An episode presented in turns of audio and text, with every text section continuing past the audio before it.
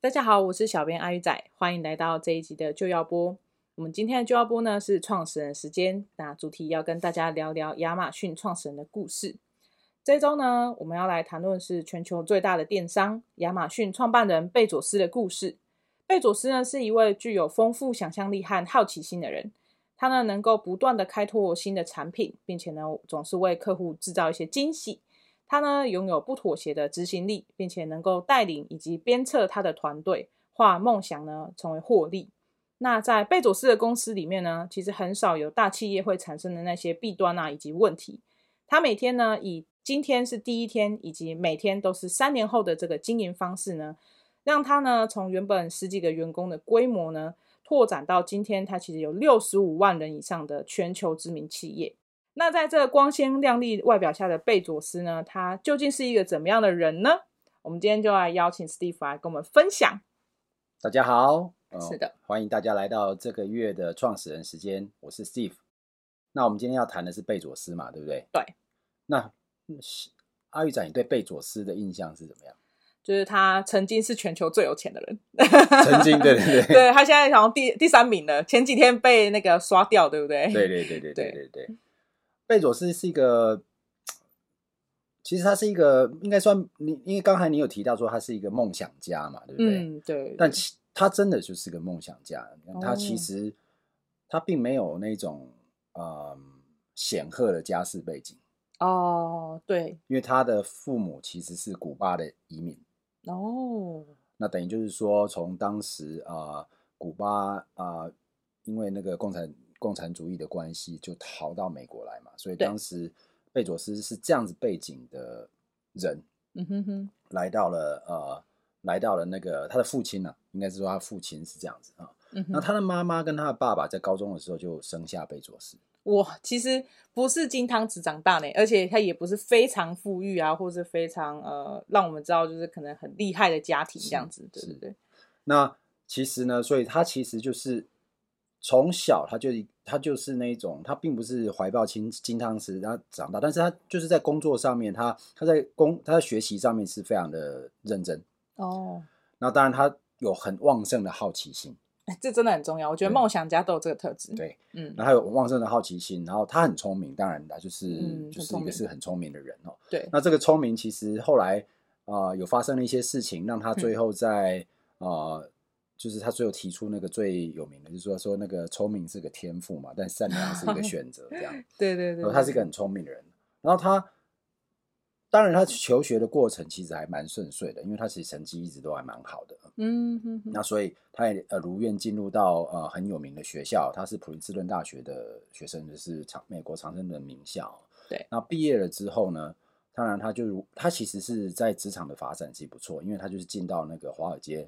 嗯，就是金融金融的顶端了，对，在金融界其实他 嗯薪水算不错，嗯，可是他就一直觉得他有一个想要创业的梦想，这样，然哇，后甚，至呃为了这个创业梦想，他跑去跟他的老板说，嗯哼，然后老板就派他到那个纽约，因为华尔街在纽约嘛，哦，啊，对纽约很著名的地标就是那个中央公园，啊， 对，所以他老板就带着他到中央公园里面去跟他散步，然后不断的循循善诱，告诉他好，劝他，有好几个小时跟他说，嗯，你要不要再想一下，因为你工作不错嘛，对不对？对。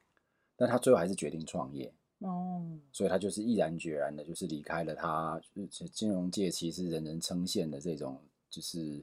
那个应该不能叫铁饭碗了吧？他那应该叫是呃金饭碗或钻石饭碗。然后离开对之后，他就是开着一台老车，然后就跟他的太太两个人就就就一路从美国的东岸慢慢到了西到西岸西雅图，然后就开启了他的整个亚马逊啊、呃的这个亚马逊的这一个电商。哦，其实我觉得很有趣是，我记得前阵子我们有提到 Nike 的创始人，他也是就是放弃了一个可能可能刚光鲜的一个呃可能工作嗯或者是一个很好的未来，然后他们都不要这个东西，他却去他的那个梦想这条路。他原本可能已经有一个很稳定的生活，那他不要，他就要去挑战。 对我觉得很有趣耶，没错，所以那创业家都有、通常都会有这一种嗯要挑战，嗯要挑战或者想要创造的那个动能。对对对但我们提到就是刚才阿玉仔提到那个 Nike 的菲尔奈特，对，跟贝佐斯，嗯，其实他们最后他们最后一个在奥勒冈，一个在在在在那个西雅图，其实他们两个很近啊，都 是在都是在在那个西岸，而且是西北的地方。但这两个人个性其实差蛮多的。嗯，菲尔奈特其实是追求他的热情，因为他就是对爱运动。对，那贝佐斯相对来讲，他就理性很多。哦，他在创业的时候，其实他就想，他看到的是那个，因为他在创业的时候就刚好是网际网络发展的时候，哦，对对对对对那他就看到了网际网络将来会改变人的生活。啊，我觉得有这个远见是蛮重要的耶。像嗯马云好像也是这样，对，对不他对就是大家会看到一个，哎，他会看到一个趋势嗯嗯，啊、那所以他是相对于呃费尔纳他来讲的话，他就是他是一个理性的创业者，他有先想说，哎，这个是有前景的，我对才做。所以他想到的是第一个网际网络是未来，嗯，那他要创业嘛，对那他就想说，是我要卖个东西，就要让库存这件事情不会成为他的压力。哦，对耶，所以他当时想说，有什么东西是你可以放很久都没有问题的，嗯，不会坏掉。就是书。哎，书的确可以放好几年，不太容易坏掉。你不要潮湿碰到水，其实它可以好很多很多年。没错，而且你看世界名著，对，那可能都是百年以前写的、啊，对不对对？对对，甚至有些书越放越久还更贵。没错， 所以他就想说，哎，我看到网际网络未我的未来，我要我要做销售呢，有什么东西其实是不会被库存，就是它库存没有保鲜期这件事情，嗯，他第一个想到就是书，对所以亚马逊为什么会先卖书的原因是从这里开始，那他真的很理智哎，对，他就不是说乱选一个东西说，哎，反正我喜欢我就卖。对，不像菲尔奈特说，我喜欢跑步我就卖鞋子。对但他是说，哎，这个东西他考量过，然后他才决定做这件事。没错，嗯，以所以你看哦，很多人想说，创业家到底是不是有一个标准的个性，或是标准的成功模式？对，其实我们发现并不是这个样子啊。嗯，他可能有一些相似的特质，但并不完全一样。没错，所以想要创业的朋友们，嗯不用觉得就是好像哎，比我跟某个比如说知名的创业家比，他有的特质我好像没有，对对，不一定是这样子啊。比方我们现在我们在比我们在比较，就是我们上次的菲尔奈特跟嗯今天我们谈到的贝佐斯，他们两个就是一个完全截然不同的人。对，但他们都很成功。他们都很 成功，对他们都非常非常的成功哈、嗯，所以这个就是他当时就觉得说，嗯，网际网络是未来，我要卖的东西不不不需要有保存期限，就是对保存期限不会对他造成压力，对，所以他就开始卖书，嗯，所以他就开启了整个亚马逊的这个电商的这个部分。对，那他整个筹资的过程其实也不顺利啊。嗯我还在记得我们在之前也有提到那个，呃，我好像前几集我们有有没有讲到那个星巴克的创始人？对，对不对？他其实跟星巴克创始人一样啊，他当时就想说，我为了要创筹立呃，要要创立亚马逊，我要募募集到两百万美金的资金，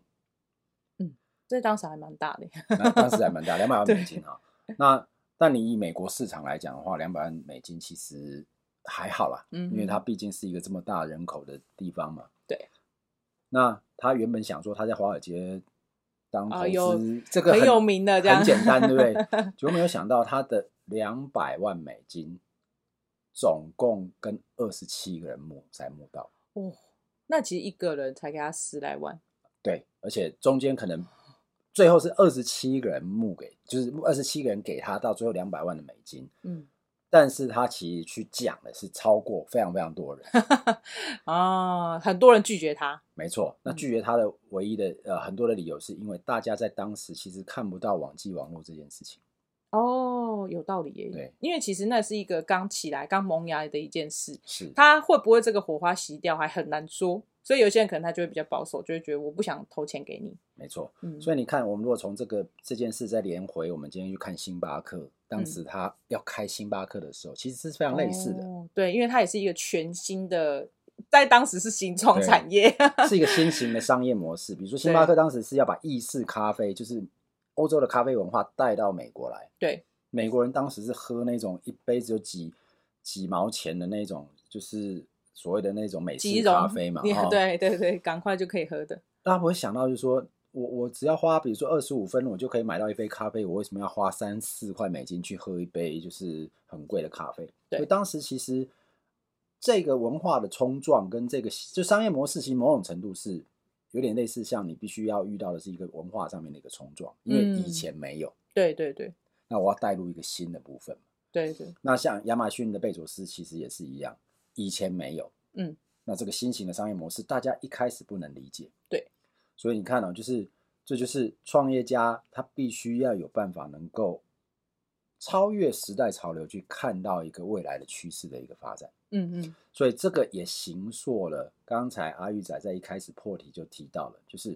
以贝佐斯的角度来讲，他永远带领的团队就是看三年以后。我觉得这很厉害，嗯 这很厉害。我有看过他的一个报道，是在讲说，啊、他好像二零一七年的时候，他他的那个呃财报就非常，因为他赚很多钱嘛，然后人家就采访他说：“哎，你你对你为什么可以赚这么多钱，可不可以嗯分享一下？”他想说也没什么难啊，我现在已经在看二零二二年五年以后的财报，我应该要做些什么。就是没错他他都看很远呢、我是其实觉得哇，这真的蛮厉害的是。，因为这个其实在，在很多的场合他自己都表达过，因为他对他当时啊、呃接受那个呃 David Rubinstein，就是那个卡卡莱集团的那个创始人，在访问他的时候，嗯，他就说很多人来跟我恭喜，说哎你财报做的不错啊。对对对，他就说，嗯，他也只能够笑笑的说，对了，谢谢你。但是他心里面在想着说，这个结果在三年前其实就已经规划好对，了。我觉得这很强 哎、我现在在看的是接下来的三年，接下来五年的五年的呃的部分嘛。对，所以他其实从一开始看到这个趋势的时候，他带领整个亚马逊，其实他就是一直在看之后未来会发生的事情，嗯所以他其实是一个非常有长远眼光的人，嗯嗯嗯，他是一个长眼远光的人。但回过头来想，就是这个也是一个很特别的，因为他这个个性其实不见得在每个创业家上面都有对，啊。比方说，我们回到那个菲尔奈特啦，或者是星巴克的创始人霍华嗯修斯，对，呃，他们呃，霍华舒兹啊，哦，他们其实都是比较像是热情，因为我很喜嗯欢这个东西，对对那对，所以我就我就是把直投入肉热情呃投注在我今天在经营的事业上。对可是亚马逊的贝佐斯是非常冷静，嗯，看趋势，对，看未来，对，所以这个也让亚马逊在整个经营上面其实是非常有别于其他的经营者。嗯，没错。好啊，那其实我觉得我有一个很好奇的地方是说，我们刚刚有提到说，诶，他在呃一开始他要创立这个亚马逊的过程当中，他募资也不容易啊，嗯，然后也没有呃很很多人支持他，是然后他又是一个农村小子，对嗯吧？他以前就跟他爷爷一起有务农嘛，对，他是一个没有背景的人，那他是怎么样做到今天这个规模的？嗯，他是怎么成功的？呃，他其实成功那有很多的条件因素了哦。对，啊、当然他本身的条件就是我们刚才已已经特别提到，他是看未来的人。对啊、那再来就是说，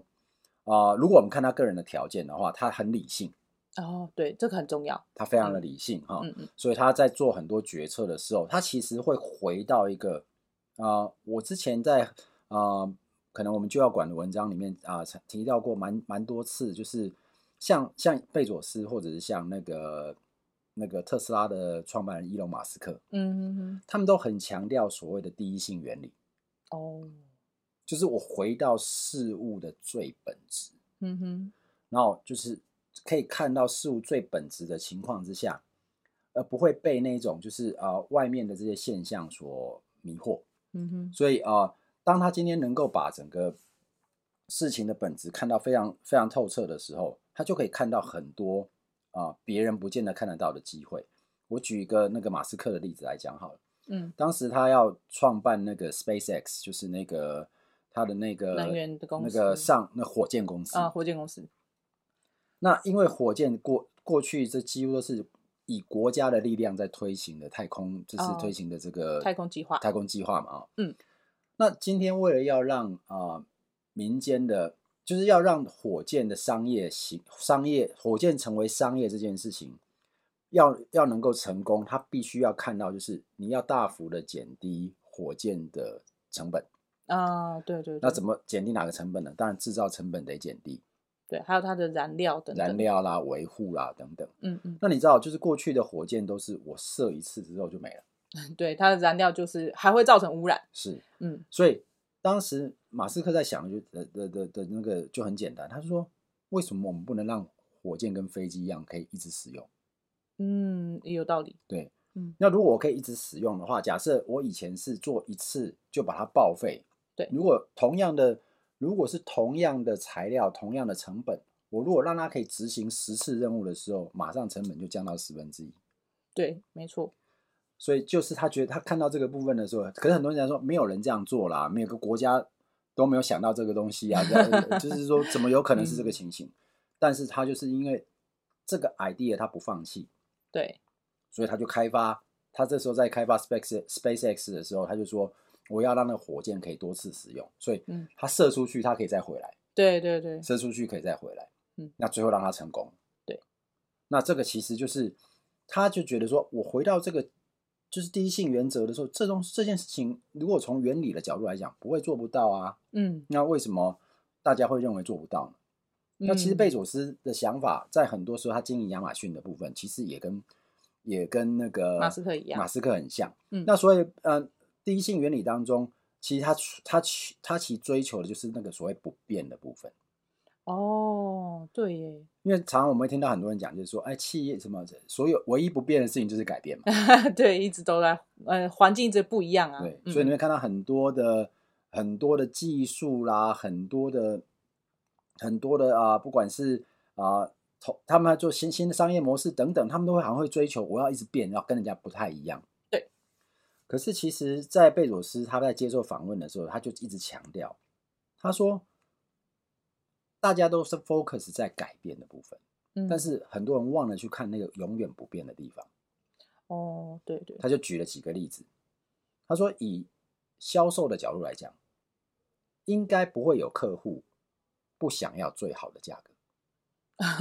对，最便宜，然后又要好用，对，嗯，所以说对 CP 值的追求这些东西，大概不会可能就是过去是如此，现在是如此，未来大概也不会改变。嗯，对，应该比较少人会觉得说我买东西只挑贵的买吧， 对，另外呢，大概不会有消费者会不喜欢快速到货这件事情。哦，我觉得这很重要哦。我现在买，我就想要，哎，我按的那个订餐五分钟后就来，那这是最开心的事。对，所以你大概很少会有人就说啊，我因为很喜欢你这家这家店，所以你我我跟我跟我跟某某某 P 牌电商买的时候， 就是他我因为喜欢他，所以他五天到没关系。可是我不行跟 M 牌电商 买三天到，所以我因为喜欢 P 牌，所以我我我我宁五可多天 等两天。应我该想很大少概很少人会是这个样子，大部分人都对会觉得说我越快速得到越好嘛。对对，不对所以现在越来越多什么三小时到货、三十分钟到货，哇，越来越快。那第三个就是，大概不会有消费者会不喜欢我的店里面的东西琳琅满目，你想要找什么我都有。哦，应该是说我我想要找的东西，然后我在这间店我都可以找得到的话，这样是最方便的。是我就不用为了要找，可能我想要找一套书，结果我要去 A 店、去 B 店、去 C 店，没应该错不会有人想这样。没错，所以他就说，其实亚马逊真正在意的是这三个不变的事情，哦，对，可是改变的是什么？我要注意的是有没有什么新的技术改变，可以让这三个部分可以做得更好。啊、可能像交通啊更快速，以没前错没有啊、呃子弹列车，或是没有磁浮列车，然后只有火车的时候，然后或者可能只有人工运送的时候，它要怎么样更快？嗯没错，那那比方，说，我能够因我能够因为可以啊广设很多集货仓，所以让送货这变快速这件事情可以做到。哎、对，这也很重要。对，嗯，那我愿意让很多的厂商都愿意在我的让让我到我的这个电商来去上架，所以我的嗯消费者永远都可以找到最多的产品。还有就是各国语言的书，嗯哼，哦、它有一些书，它一一个语就是一本书出来，它可能就有十几种语言，我觉得这也是很厉害的地是方。嗯、那因为它扩展到这么多的消费者，它也可以让要来我这边上架的这些厂商能够给我非常优惠的价格，所以在嗯我的消费者在我的网站上面可以看到都是比别人便宜的价格。对，对，没错，所以亚马逊所有在做的一些策略的规划啦、技术的创新、任何的改变，其实往往都是为了要追求这三个原则的极大化。嗯，最便宜的价格，嗯，呃，哦，应该我要修正一下，就是最有竞争力的价格，哦，这是它最好的对 CP 对值对对应该这么 CP 说值对，最快速的到货，嗯，最多的产品选项。对，所以不管今天很多技术创新在做啊，比如说我不管是 AI 啊、人工智慧啊等等啊，我们在谈这些项目，其实都对他来讲都 OK，但是回过头来讲，他永远都是我怎么样能够满足我消费者，给他最好最好的满意。嗯，那这个就是亚马逊永远不变的原则。哦，那这些原则我们要怎么样用在我们自己的企业上？所以我回过头来讲，说我们就得去看看，就是我们能够为这个，比方说以我们自己的，以以以就是各位自己的产业也好，对公司也好，我们永远都要去思考，就是说我们能够创造出来给消费者最大的价值到底是什么？哦，因为那个通常应该是先想到我要如何获利吧。 对但是这个站在亚马逊的角度，就是消费者的最大满意才是获利的最真正的核心。哎，这样讲也是对哦。对，嗯所以他会永远一直在思考这件事情。所以回过头来，我们如果对这件事情对我们有什么启发的时候，就是我们怎么样能够提供最好最好的价值给我们的消费者。嗯，所以这个部分就会变成，就是说，从这个部分开始，我们再来看说，所以我们该做什么，是能够强化这个价值的这个部分。这个就是我们啊、不管是哪个产业，可以从亚马逊这件事情得到启发。我相信应该是在这一个点上面。嗯，我觉得这很不错。那其实像呃，贝佐斯他在管理他的公司的时候，嗯你看他这个公司有六十五万人哦，他有没有什么样的诀窍，就是让他的公司可以管理的很好？不然他一个人要管这么多，应该很难吧？嗯哼，对不对？没错。所以当然就是说，呃，贝佐斯他带领的团队，第一个当然就是说，你必须要行塑亚马逊的那个文化嘛。嗯，他刚刚的那些精神都要在。对，所以你会看到、就是说，他这个行塑文化的部分，不是只有在对他的员工，他也嗯不哼嗯断对他的股东告诉他们在做什么。所以最有名的是亚马逊，每年他都贝佐斯都会写一封信给他的，啊，有有有，我有看过那个书对《股东的心他总共写了二十七年吧，》。嗯，哦，写到最后退休这样。然后所以他每一封写出去的信，不管是对他等于是在对外界沟通，也在对内部沟通。对对它对，不断在强化，你会发现它永远都抓几个重点，就是客户的满意才是我们应该要追寻、追追寻的对事情。嗯哼，在他所有这几这这这么多封信当中，这是一个你几乎几乎每一封都会看到的重点。对，第二个部分就是第一天，哼对永远都是维持创业时候的那个最热情那个热情跟那个精神。对所以甚至他他自己办公的那栋楼啊叫做第一 天大楼，One Day，对 Day 对对， One 到 Day One， Day One 大楼这样。嗯嗯嗯所以基本上他他他必须要行塑这样的文化。嗯那对外的沟通等于其实也是对内的沟通。嗯，对，那第二个部分就是说，当然呃呃，亚马逊就是贝佐斯有一个很重要的，就是大家有听过他有一个所谓十四条的领导准则嘛？嗯哼，他其实就是用这十四条领导准则，从他开创业开始，他就用这个领导准则去带领他的团队。那所以他的嗯哼团队也会用这个领导准则去带领其，就是他们之下的团队。所以在亚马逊的领导领导班子里面，这十四条准则来讲是非常非常被注重的。就是铁的纪律，对那你与其说是铁的纪律，有点像是说我就是透过这个准则来形塑我们文化， 啊，对耶，对不对？因为这样人家一看到就是，不管你是哪个部门，不管你是在哪一个位阶，嗯那你在做哪些事，其实你都一直有那个影子在。，对对对。嗯，所以你看他的他的他的十四条领导准则的第一条叫做顾客至上，他永远一直讲 这个，他的顾客也都一直感受到这个。没错。所以当然呃，这是每一个领导他领导十四条领导守则的话，就是大家如果有兴趣可以上网去查，就是亚马逊的十四条领导守则。那对当然有很多部分其实啊、应该在他这个守则，其实在很多其他的创业者或其他成功的呃经理人上面，其实也都或多或少会采取几个部分这样。哦对，但我觉得基本就是呀对对贝佐斯来讲，那个以顾客至上为核心这件事情，从他创业的第一天，即使到现在他下任，嗯他新的目前接亚马逊接贝佐斯位置的执行长，嗯哼，他在接受访问的时候，应该是在几天前，他在接受那个 Record 的那个访问的时候，他就直接说，对我们来讲，顾客至上永远是亚马逊要追寻的第一个最高的原则。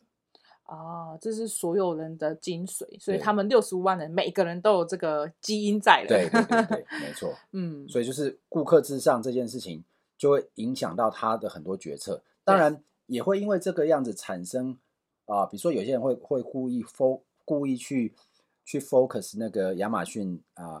比方说他们认为做的不好的地方，就是对员工非常苛刻啊。啊，对就为了要对赶快就是出货上，那就是那个亚马逊的员工很严格啊，甚至不敢去上厕所啊， 对有不敢休息。那有人听知道知道传出什么，他用的就是尿尿尿在保特瓶里面，但这是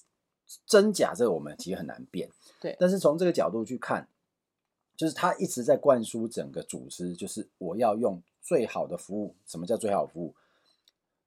最好的 CP 值，嗯，最快的出货，对，最好的产品选项，这样它包含客服都很快，没错 然后你有问题给他，退费流程也都很快，都很精简，不会说很复杂。说哎、有一些呃，我自己有用别的 app 买东西的时候，就会产生说、哦我现在要退费，嗯然后就完全客服就消失，有没有？嗯 你遇到就是说我有客诉的时候，就哎、没有找不到人这样子。是啊，。对，所以，比方说，为了要贯彻这件事情，亚马逊就是贝佐斯在一开始的时候，员工很少的时候，他只要每次进去开会，他就会把他十四条原则全部写在白板上面，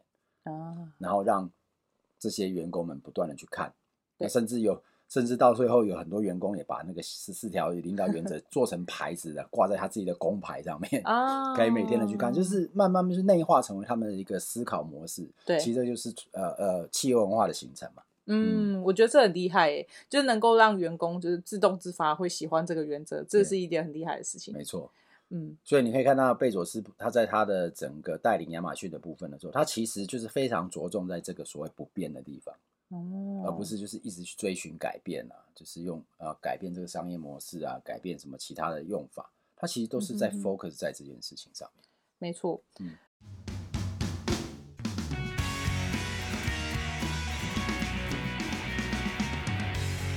好啊，我觉得其实这样听起来，贝佐斯他真的是一个非常具有个人领导魅力的人，是，因为其实他的员工啊，我觉得如果能够当他员工的，应该不会只是觉得说这是一份好工作，因为某种程度上也是他喜欢这个企业文化。或者他喜欢贝佐斯的个人的领导的风格嗯等等的，所以他他会觉得说、哦，我加入这个企业，我可能会有一种优越感、荣誉嗯感。我觉得这个是蛮重要的。因为这个其实就是呃，这个其实大家都会发生在其实所有成功企业上面嘛，哈、嗯比如比方说我们常会听到一个一个说法，嗯啊，我是宏 基人，我对是对华硕人，对我是什么 Google 人，对不对？嗯、有道理。那个其实或是苹果人，对对我就是我，当然以我自己所身处的企业为荣嘛，对啊，但贝佐斯是个成功的企业家，但很多的企业家也都非常的成功，但嗯是说，其实你就说，当你今天啊、呃工作能够做到让你成为这个团队的一份子，与有荣焉，嗯，其实这是一件蛮不容易的事情。对，没错。那尤其是不管是领导者或者是创业家，这是公司的老板，能够做到这件事情，对他来说，可能那个成就感超过他真的累积嗯，有多少的财富这样。没错对。那其实像我们这些市井小民，我们可能也不是被亚马逊人，嗯那我们可以怎么样？就是诶，也许我现在想创业，嗯，那刚刚有提到嘛，他的可能领导的方式啊，可能第一性原则啊这些等等之外，我们还有什么样的东西是我们可以注意啊，然后可以拿来用的这样子，然后可以帮助自己的事业或是工作更好。 呃，当然，其实呃，可以学习很多呃，就是成功的例子来，这个很很多成功的企业家都有很多的例子可以让我们学习，这的确也是这个样子哈、对，但不管怎么样，如果因为每个人个性不太一样，对，那我个人的看法是这样：你不太有办法成为一个你不是的人。哦，对，我不没有，我就不喜欢吃辣，我也没有办法勉强我自己，就是为了这份工作一直去吃辣。是，嗯，所以我们在学习很多成功人士的时候，其实千万不要忘了这一点，嗯不，要成为一个你没办法成为的人，嗯哼或是你嗯本来就不是那样子的，你硬要变成这个样子，其实对你来说，那反而是一个障碍。嗯我们刚才提到这三个，我们刚才提过三个这个创业家嘛，哦，对，就是霍华舒兹啦，，对，呃，菲尔奈特啊，嗯，杰夫贝佐斯这三个人完全不同，对，没所以错，。你今天要让菲尔奈特去做杰夫贝佐斯的事情，那几乎是不可能的事情 对，因为因为菲尔奈特是一个非常内向，嗯然后他是一个非常就是很害羞，然后他有很大的热情，但是他不是一个好的沟通者，对对对，哦，所以他经常都是躲在比较背后，他不像贝佐斯到处去宣到扬演他的讲啊什宣么扬的他的理念、发言等等。那贝贝佐斯嗯的口才那是没有，这是毋庸置疑的哈。对，所以你说，呃，第一个我会看到的是说，啊不，如果今天各位有想要创业的时候，不见得一定要啊，我一定要变成是另外一个我不是的人。其实有时候成为你自己，往往是你能不能成功一个非常重要的关键。嗯怎么说呢？呢？因为创业是一条漫长的道路，哦，你可以短期假装你是某个人，嗯，可是长期来讲，你永远不可能一直扮演一个你不是的人嘛。 对对那总有一天你会受不了。对，那受不了的情况之下，你就没办法持续下去。哦，所以这有可能是很多很多人他在一开始他的时候，他有很崇高的创业热嗯情，但当他一直不停的遇到障碍的时候，他越来越不像他自己了，是，他就觉得啊好累哦，算了，我放弃好了。没错，对不对没错。那如果回过头来讲，我们把这几个啊、这几个创业家的最大公约数把它找出来，嗯，他们一定是专注，哦，专注在他们愿意投注热情的事情上面。对，那不会想说我这一下子做这个，嗯一，下子做那个。对，哦，他就会一直 focus 在做我们在做的事。比如我们今天以贝佐斯的角度来讲，他就不会去呃追寻不能够去替他做到让客户得到最大满意的那三件事以外的事情。嗯，他比他可能就不会说要他突然跑去说我要去当赛车手，嗯，或者他可能就不会突然跑去公园说，哎、我要来学下象棋。 所以你会发现，就是说，呃，我们如果比较像以贝佐斯来讲，嗯就是或者是那个，呃，比较他跟比如台湾的一些比较大型的企业，你会发现嗯台湾的企业常常会有一个所谓什么多角化经营，哦，他可能卖这个又卖那个，卖这个又卖那个。可是你会发现他做这些东西其实跟他自己的本业不见得一定有相关。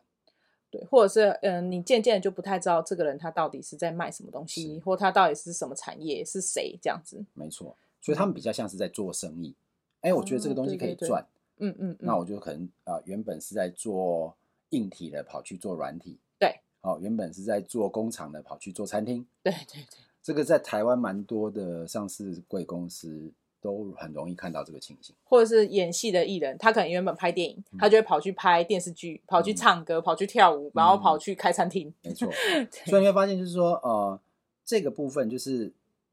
他们就比较不像是说我在经营一个，就是有一个长远的战略目标，在经营你这家企业的一个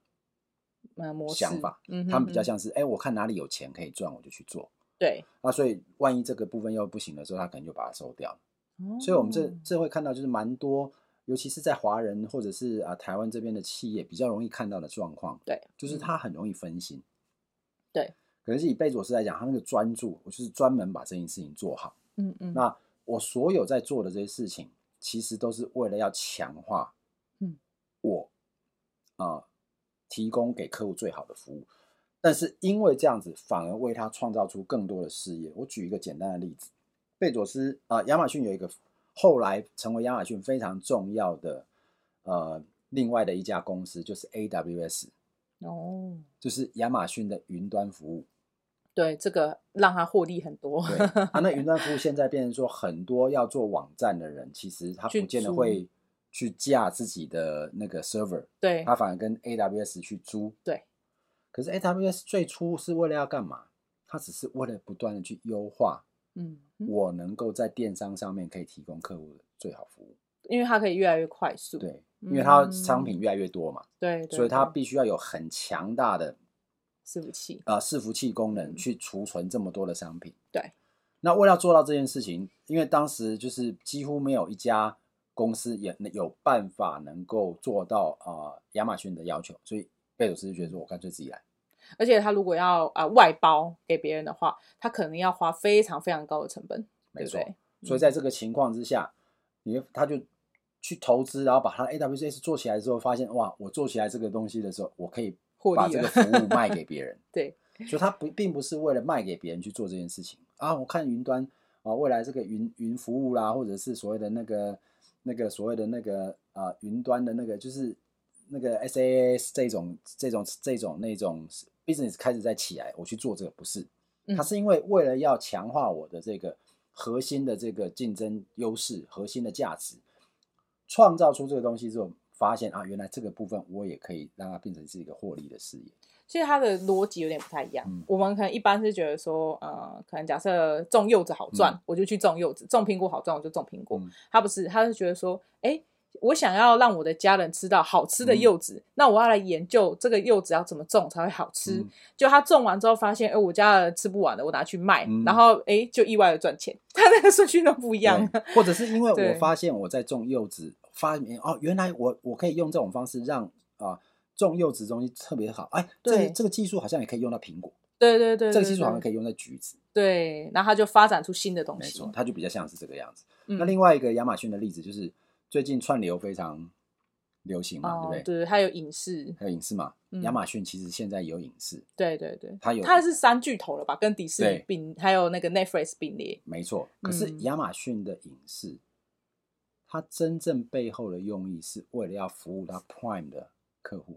哦，所以你成原为来是这样 Prime 客户，你其实可以免费看他的电影，哦，但有些东西你得付费。呃，就是有点像说，可能这东西成本高，它就对得解锁这样。嗯但是一样，他为了要提供给他更好的服 Prime 的各客户更好服务，他今天介入了影视，可是因为他花了钱要做好节目给我的客户看，就那节目很好，别人也 想看，那所别以人就我也得可以加入了。我也可以跟你加入嘛。 对对对，所以其实你会发现，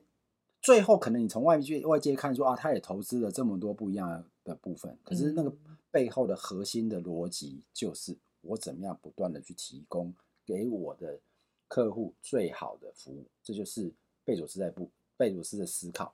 所以你会就是回顾这个这件事，如果给我给我们现在的创业者啊、可以有另外的启发的话，就是我怎么样专注在我的核心价值的不断的提升。对，然然后后解决这周边会衍生的问题。没错，嗯所以呃，如果说呃，你今天大家如果可以抓到这一点的话，不管你今天身处什么样的的产业，嗯不管你今天是创业者也好，或是你是在啊、一般的、一般的在一般、呃、公司行公司上行班上班的人一样，这件事情其实都是一个很重要的核心，就是我怎么样能够把我的核心价值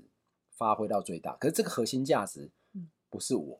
嗯哼认，同，而是别人，嗯哼，因为那个价值要对别人有价值才有用。对，不是我自己觉得很有价值，然后好对到好到我这样。没错，就是我的核这个核心价值是别人怎么可以透过我让他，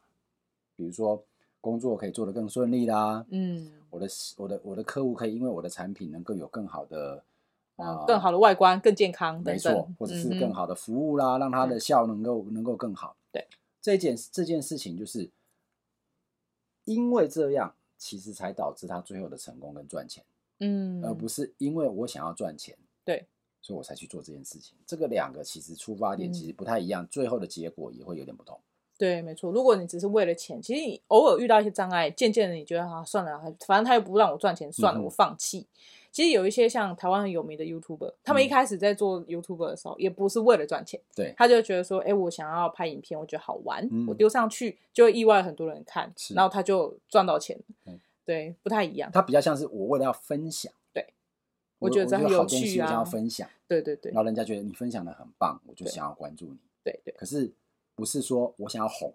现在很多就是我想要红，结果他们就死在 YouTuber 的坑里对面了。这个就会变成是一个出发点不同嗯啊，造成不一样的一个结果。这样，对，嗯没错，所以我觉得今天的分享很好，可以让呃，一不管他是不是要创业，可能他是上班的人，或者是可能像阿玉这样是领人家薪水的人，嗯，或者他是在家里，也许他是呃，可能居呃家庭主妇，嗯或他居家工作，我觉得这个法则都蛮适用的。有时候我们可能只是为为家人做事，嗯我们可能也不是为了赚钱，我们为家人做事的时候，也是用这个我可以发挥多少价值的这个观点的话，嗯其实家庭关系也会很好啊，我觉得也很不错。没错。嗯，所以最后，如果说呃，我能我们能够从贝佐斯的故事给给我们大家有个启发，我嗯觉得有两点，我觉得是就像阿姨仔讲的，就是我们可以用在工作、生活都一样。对，不管我们今天遇到任何的困难的时候，我们只要回过头来想这两件事情就好。嗯，第一个就是坚持，对，第二个就是莫忘初心。嗯，他一直都记得第一天，对我为什么当时要做这件事情？嗯，嗯然后我莫忘初心之后，我就坚持走下去。对，其实说穿了，很多人到最后其实是这两件事情让他能够穿越整个，不管是求职、创业啊、生活上面的各种困境，嗯对而最后达到他想要的结果。